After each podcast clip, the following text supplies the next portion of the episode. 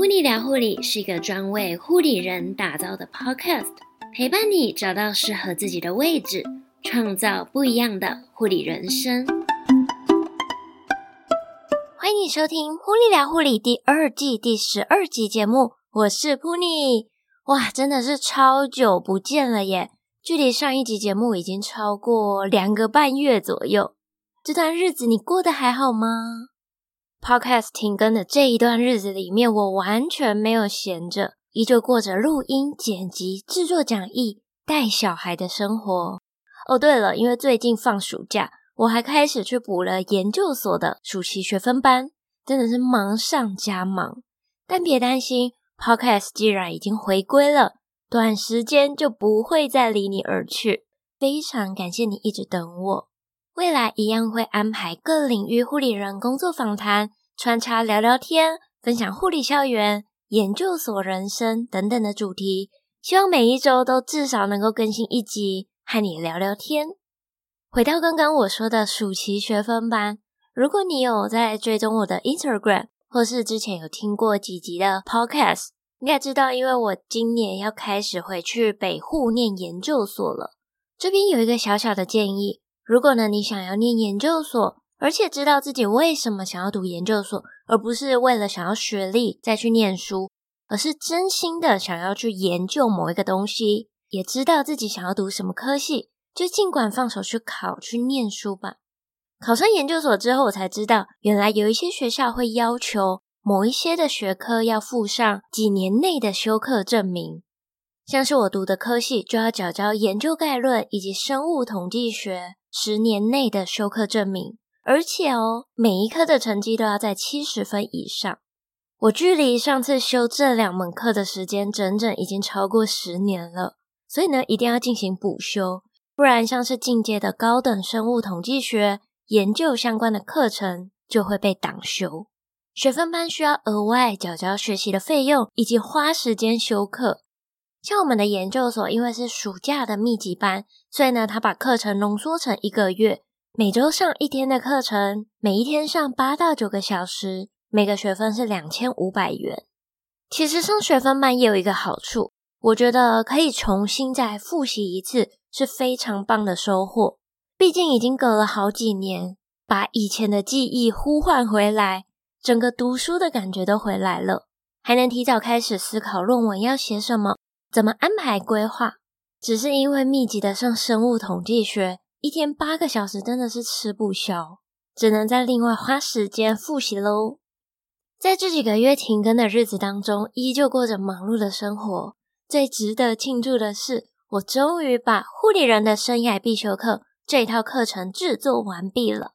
而且还超乎了我自己原本预期的章节内容，总共制作了九十一个单元。超过九个小时的课程，每个章节平均六分钟左右。因为我知道，无论是护生或者是在线的护理师，都有非常多非常多忙碌的事情，时间是很宝贵的资源，所以我特意将课程拆解成短时间的章节，让大家能够更好的运用以及安排学习时间。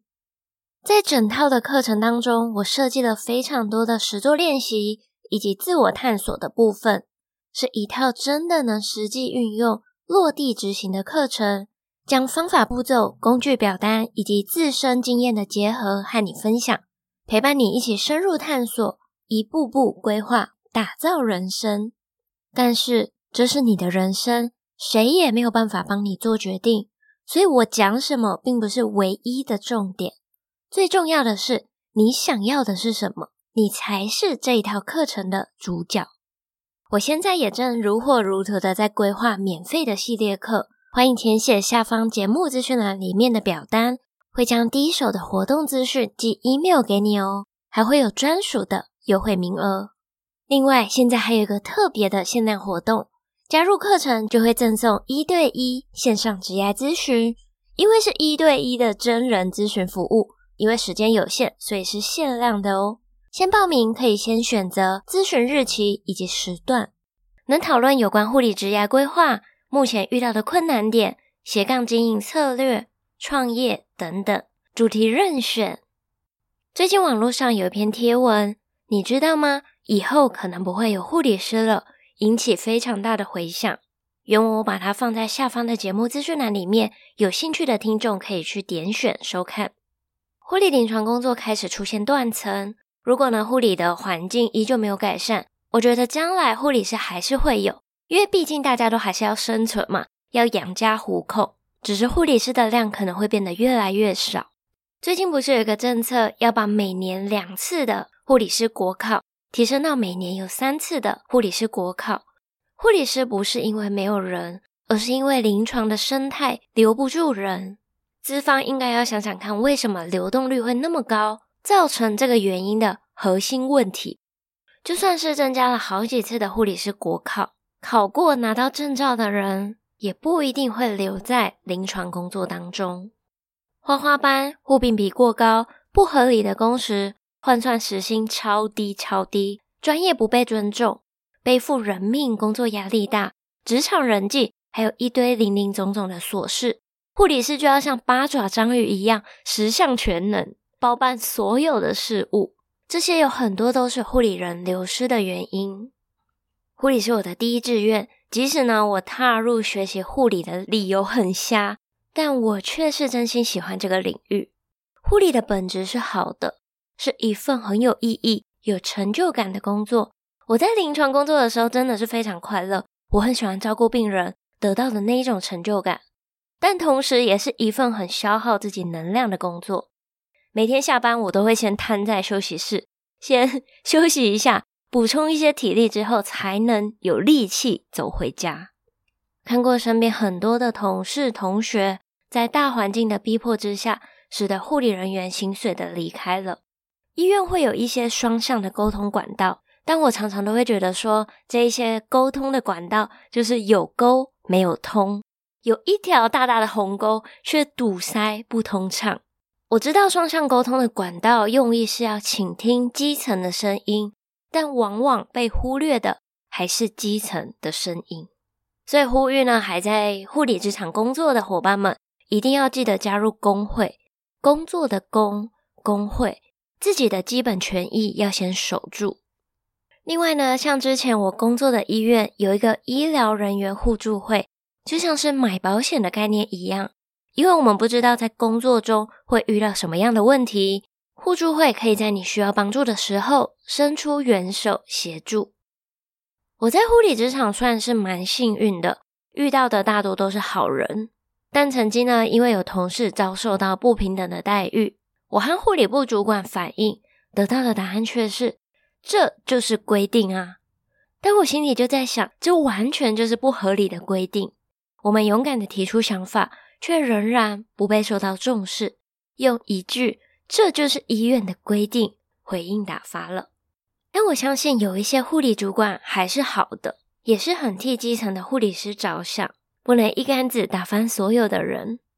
虽然外面有很多的杂声杂音。但如果不排斥的话，还是会先鼓励到临床工作，累积一些经验。工作几年之后，想要跳脱、转换跑道、继续晋升，或者是朝着专师路线、研究所进修、出国游学、留学等等，都是没有问题的。临床的工作经验很宝贵，无论是甘还是苦，都能成为你的一个人生故事，就像是碰到当兵的话题一样。能滔滔不绝的从年轻讲到老。同样的，对临床工作很排斥的话，千万不要硬逼自己，这不是唯一的路。